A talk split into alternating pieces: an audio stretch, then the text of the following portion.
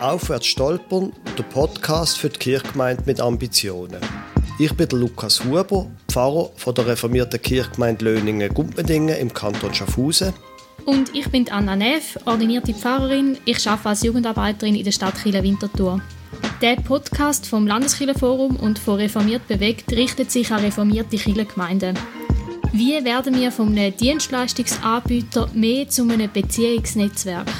Zu einem Beziehungsnetzwerk, wo sich Menschen plötzlich fragen, ob der christliche Glaube etwas mit ihnen zu tun hat.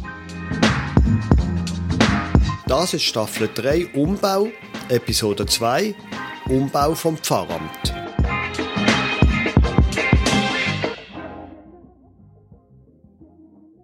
Wir haben in der letzten Episode über Umbau der Volkskirche geredet. Und heute geht es ums Pfarramt, weil auch dort hat sich in diesen Gesprächen mit den Gästen, die wir hatten, ergeben, dass da einiges in Bewegung und im Umbau ist. Zum Beispiel im Gespräch mit dem Thomas Gucker, Sozialdiakon von Wiel, hat er sehr stark beschrieben, wie Angestellte überhaupt, also nicht nur Pfarrpersonen, immer mehr die Rolle haben, dass sie Mitarbeitende ausrüstet und nicht so wirklich selber vorne stehen und Sachen leitet, sondern eigentlich mehr, dass sie die Visionsträger sind und andere an der Hand nehmen, dass sie in die Verantwortung hineinstehen Und beim Thomas Bucher, er ist äh, Kirchenpflegspräsident von Hirzenbach Zürich und bei ihm war spannend, er hat nie von der Pfarrperson geredet. Ja, geil.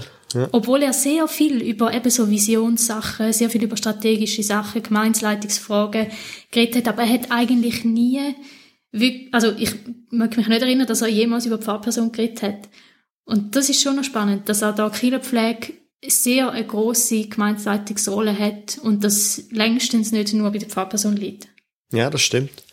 Und es ist weitergegangen, beziehungsweise es hat angefangen mit dem Ralf Kuhns in der letzten Staffel, wo gesagt hat, dass die ganze Arbeit vom Pfarramt müsse darauf hinwirken, dass die Gemeinde Subjekt wird, nicht Objekt vom pfarramtlichen Schaffen, wo er gesagt hat, man müsse die Kompetenz von der Gemeinde fördern.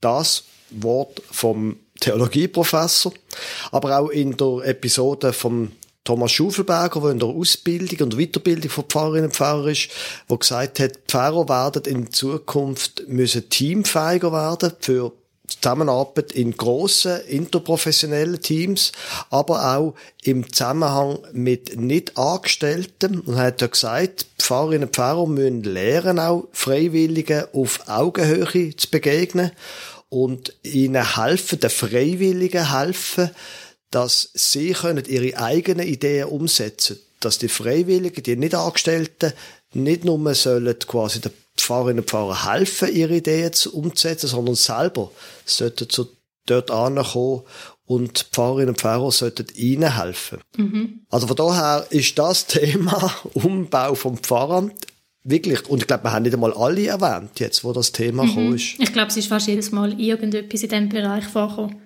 Ja. Für mich persönlich ist eine von der entscheidenden Wechsel passiert, wo ich gemerkt habe, für mich als Pfarrer, ich habe aufgehört, von Freiwilligen zu reden. Zum einen, weil das ja ein eine komische Idee ist, dass ich als Pfarrer nicht freiwillig wäre. Ich meine, hm. wenn ich nicht freiwillig bin, dann gang ich. Es gibt genug Stellen auf dieser Welt.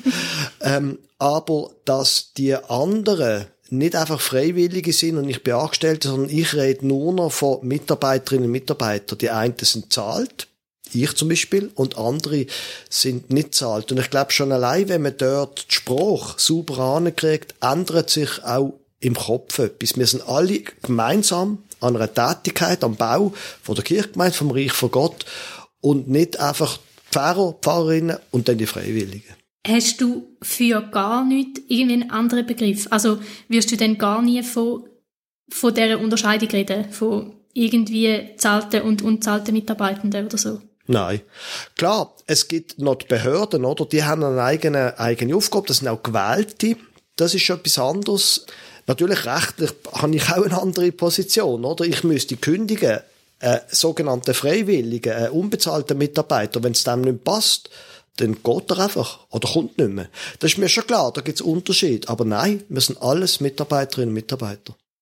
Ja, ich finde auch noch spannend, gerade bei dieser Frage von Freiwilligen ähm, und Begriffsdefinition von dem, hat Sabrina Müller ich weiß nicht, ob sie es im Gespräch auch gesagt hat, aber in ihrem Büchlein hat sie sicher geschrieben, dass sie eigentlich nicht gern von Freiwilligen redet, sondern dass man mehr den Begriff vom allgemeinen Priestertum auch müsste fördern weil Freiwillige, das tönt so ein bisschen nach Social Capital, also einfach Leute, die irgendwo mithelfen und noch eben so einen Freiwilligendienst machen, aber so die theologische Verantwortung und die theologische Mündigkeit, wo ja eigentlich gerade in dem Begriff vom allgemeinen Priestertum auch noch mitschwingt, das ist beim Freiwilligen gar nicht drin.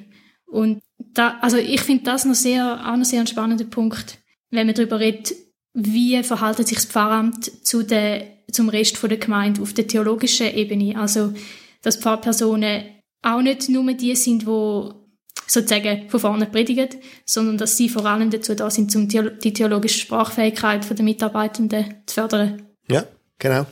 Und weißt du, die ganze Sache von theologische Förderung von der ganzen Kirchgemeinde. Das findest du ja schon in der Bibel, wenn du im Epheserbrief, äh, ist eine von meinen Lieblingsstellen in diesem Zusammenhang, Epheser 4, Vers 11 bis 12, wo über Jesus gesagt wird, und er selbst gab den Heiligen, die einen als Apostel, andere als Propheten, andere als Evangelisten, andere als Hirten und Lehrer und den Pointe, damit die Heiligen, und mit Heiligen ist gemeint, gemeint, damit die Heiligen zugerüstet werden zum Werk des Dienstes. Also da sind die Evangelisten, Propheten und Hirten, das könnte man mal sagen, sind die zahlten Leute, die sind dazu da, damit die Gemeinde zugerüstet wird zum Schaffen, zum Dienen der Gesellschaft, den anderen von der Kirchgemeinde. Also das bedeutet, genau das Bild, was Sabrina Müller gebracht hat, das findest du schon im Epheserbrief. Der Pfarrer, das ist nicht der, der schafft, sondern es ist der, der die Arbeit von der Mitarbeiterinnen, von der Mitarbeiter von der ganzen Kirchgemeinde ermöglicht. Also wegkommen von dem Bild vom Pfarrer, der schafft, hin zu dem, dass er Sachen ermöglicht. Wenn du willst, ich bin nicht wo als Basler, das kriegst du nicht mehr weg, äh, FCB-Fan, wenn du dann mal ein Bild von dem Fußball willst brauchen, ich glaube tatsächlich, dass sich das Bild so verändert, dass ich weniger in Zukunft wird als Pfarrer Spieler sein, sondern dass ich quasi vom Spieler auf dem Feld wechsle und mehr zum Trainer an der Seitenlinie wird, damit andere eben können spielen. Mhm. Mir leuchtet das Bild sehr ein. Ich finde, das bringt eigentlich den Rollenwechsel, wo im Moment so ein stattfindet, oder den Umbau im Fahrrad recht gut auf den Punkt, dass man mehr zum Trainer wird. Und gleich wenn ich mir jetzt überlege, was das ganz konkret heißt, dann ja, finde ich es gleich gar nicht so einfach. Also so gerade die, ich sage jetzt mal, institutionellen Aufgaben wie Gottesdienst oder Kasualien oder auch Unterricht, das sind ja klare Spieleraufgaben, wo du jetzt nicht als Trainer auftrittst, sondern eigentlich der bist, wo, wo ausführende Kraft ist. Ja, dort sehe ich jetzt wenig Spielraum, um, um in die Trainerfunktion reinzurutschen. Ja, das stimmt. Und wahrscheinlich wenn wir nochmal zurückgehen zu der letzten Episode von der letzten Staffel mit Lukas Kundert, dort ist, glaube ich, das sehr eine hilfreiche Unterscheidung zwischen institutionelle Kirche und, wie er es genannt hat, Vereinskirche. Es ist ganz klar, ich als Pfarrer habe eine wichtige Funktion als Vertreter der Institution. Ich leite die Abdankungen, Gottesdienst und so weiter, das ist ganz klar, da bin ich zuständig und das mache ich mehr oder weniger allein, zusammen mit Musikerinnen und Musikern. Daneben aber gibt's auch noch die Vereinskirche und das Gewicht wird sich mehr in die Vereinskirche verlagern und dort gilt das, dass ich eben Trainer bin.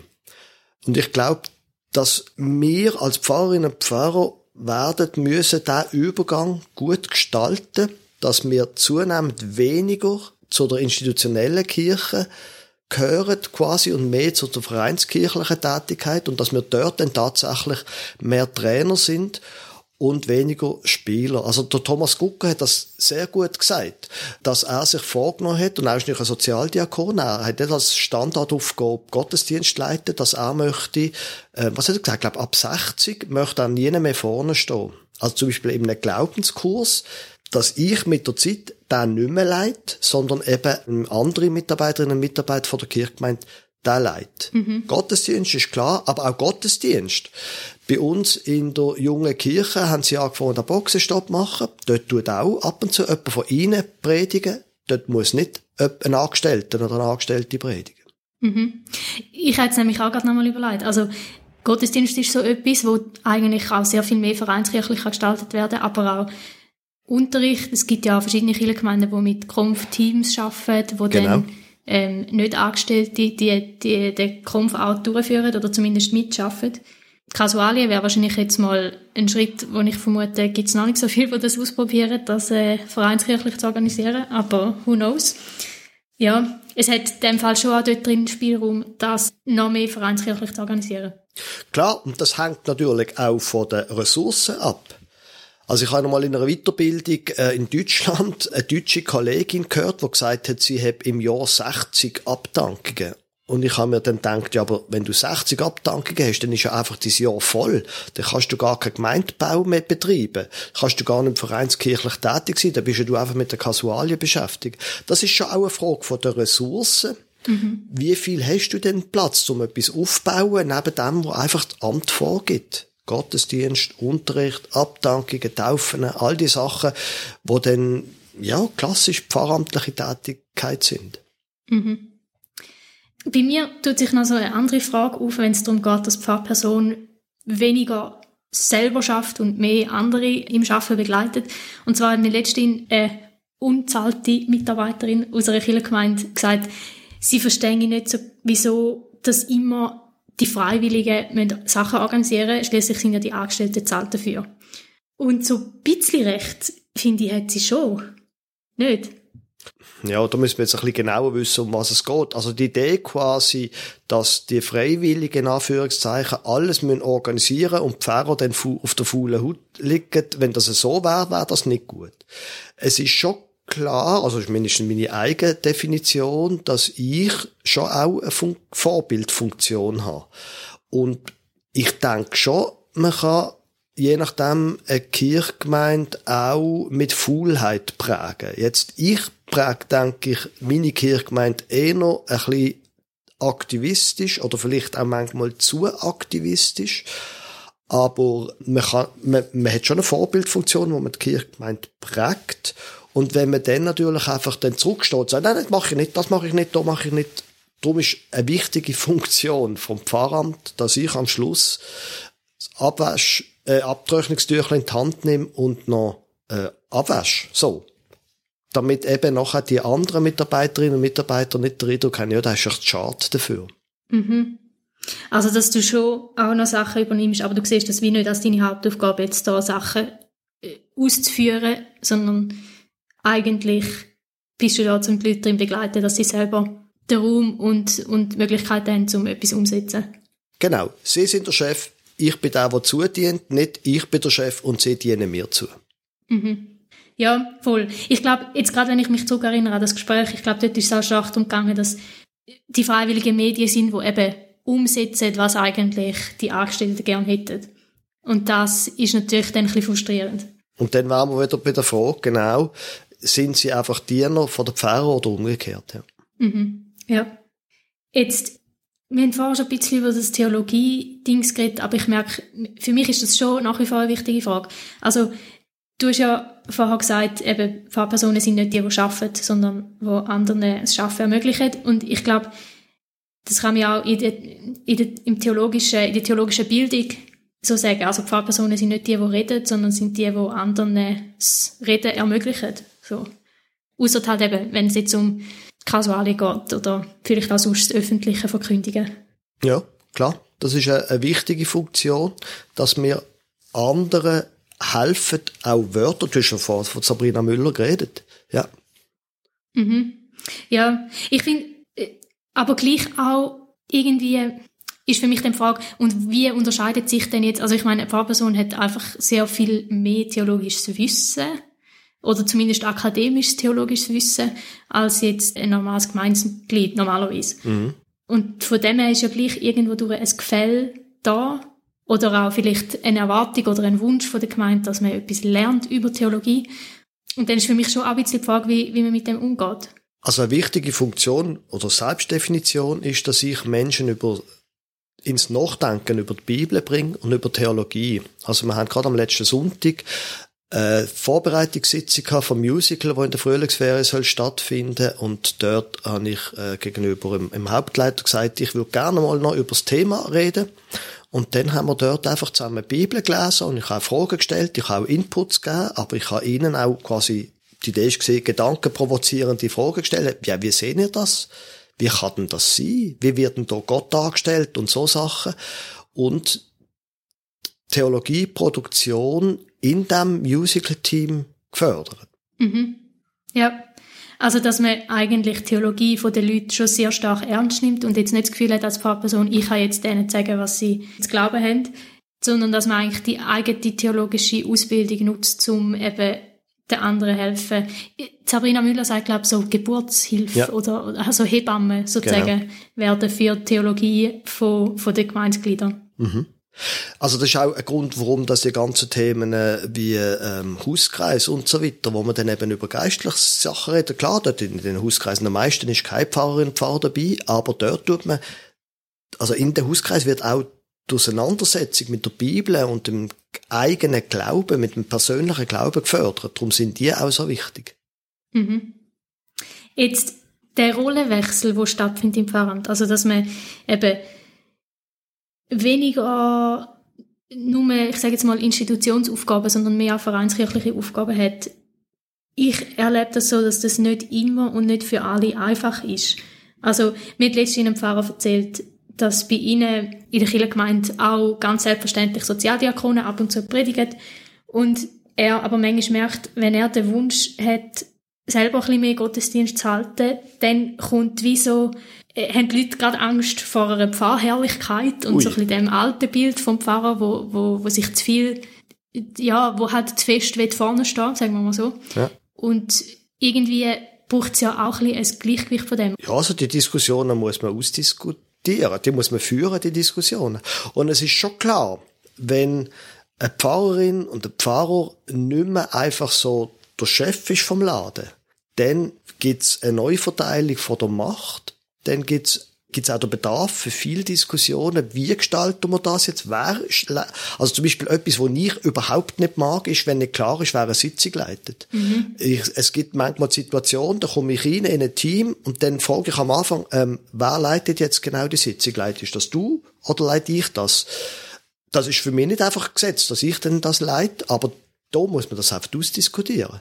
Und das finde ich einen völlig normalen Prozess, wo beide Seiten müssen dann aufeinander zugehen. Jetzt in dem, wo du geschildert hast, Sozialdiakoninnen, Sozialdiakon, Pfarrpersonen, das muss man einfach ausdiskutieren. Also für mich ist das nichts, wo würde gegen einen Rollenwechsel oder eine Neudefinition von der Rolle spielen, dass es dann mehr Diskussionsbedarf gibt über die Macht und Einflussbereich von verschiedenen Menschen. Mhm. Sie müssen einfach geführt werden und wenn sie nicht geführt werden, dann ist eher das problematisch da würde ich dir eindeutig zustimmen. Wenn es mhm. nicht geführt wird, dann ist es ein Problem. Mhm. Ja. Ja, und ich finde eben in das, ihr spielt dann schon auch noch so, so Sachen wie gewisse Privilegien, die mit dem Pfarramt zusammenhängen. Also, dass man in einem Pfarrhaus wohnt, dass gleichzeitig, das ist jetzt nicht ein Privileg, sondern eher so Pflicht, so die Haltung von Pfarrperson ist irgendwie, muss immer ein bisschen verfügbar sein. Irgendwie so das repräsentative, institutionelle wenn das immer mehr abnimmt, oder auch zum Beispiel so Sachen wie Wohnzeitpflicht aufgehoben werden oder Teilzeitstellen zunehmen. Also da tut sich ja auch überhaupt an den, ich sage jetzt mal, Rahmenbedingungen vom Pfarramt ändert sich etwas und ich glaube, das hat ja dann schon auch Auswirkungen darauf, wie sich sonst die Pfarrperson versteht oder wie sich die Rolle von der Pfarrperson verändert. Man sieht es ja zum Beispiel daran, dass ich höre, das ist ja auch, ist neben Thomas Schufelberger gekommen, dass natürlich ich unsicher bin, ob das Pfarrhaus noch ein Privileg ist oder im Gegenteil eine Strafe. Ich bin wie soll ich sagen, ein altertümlicher Pfarrer. Ich wohne gern im Pfarrhaus. Nicht, weil es gross ist, es hat auch deutliche Nachteile. Wir haben einen riesen Garten, wo wir brutal viel Arbeit reinstecken müssen. Aber ich, für mich ist das in Ordnung. Für mich ist es auch in Ordnung, wenn im Dorf die Leute mir sagen, grüezi Herr Pfarrer, da, da, da habe ich kein Problem damit. Ich bin dort ein bisschen altertümlich. Aber ich glaube nicht, dass Pfarrhaus noch würde als Privileg gelten, mindestens nicht bei Leuten unter 30. Mhm.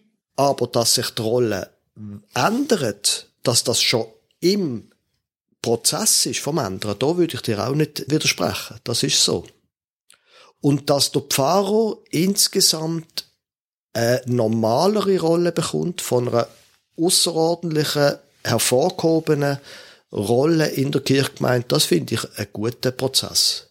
Mhm. Mir fehlt überhaupt nichts, wenn die Leute im Dorf nicht Grüezi Pfarrer sagen.